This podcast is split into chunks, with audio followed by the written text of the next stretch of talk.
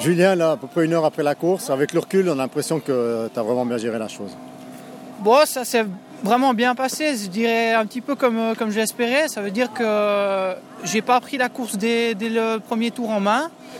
Euh, c'est parti, c'est parti assez vite. C'est Arnaud qui a fait la décision euh, dès le premier tour. Il part souvent vite, ça tu le connais. Je voilà, exactement. Donc euh, pour moi c'était assez idéal parce qu'il est parti et puis j'ai juste eu besoin de, suivre dans le premier tour. Puis à la fin du premier tour, je crois qu'on était déjà plus que trois. Et puis après, plus, plus on avançait, plus je me sentais bien, mais je voyais que les autres commençaient à grimacer un petit peu. Puis on s'est retrouvés seuls avec Arnaud, les deux.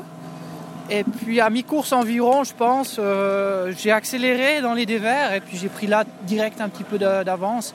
Bah, techniquement, c'était, étais à l'aise, enfin, vous voyez, quoi, ça fait aussi la, différence, je pense. Bah, je pense que ça pouvait être aussi un peu la clé sur le parcours aujourd'hui. Ça veut dire de pas trop faire de fautes et de pouvoir rouler vite sans faire de fautes, c'était important.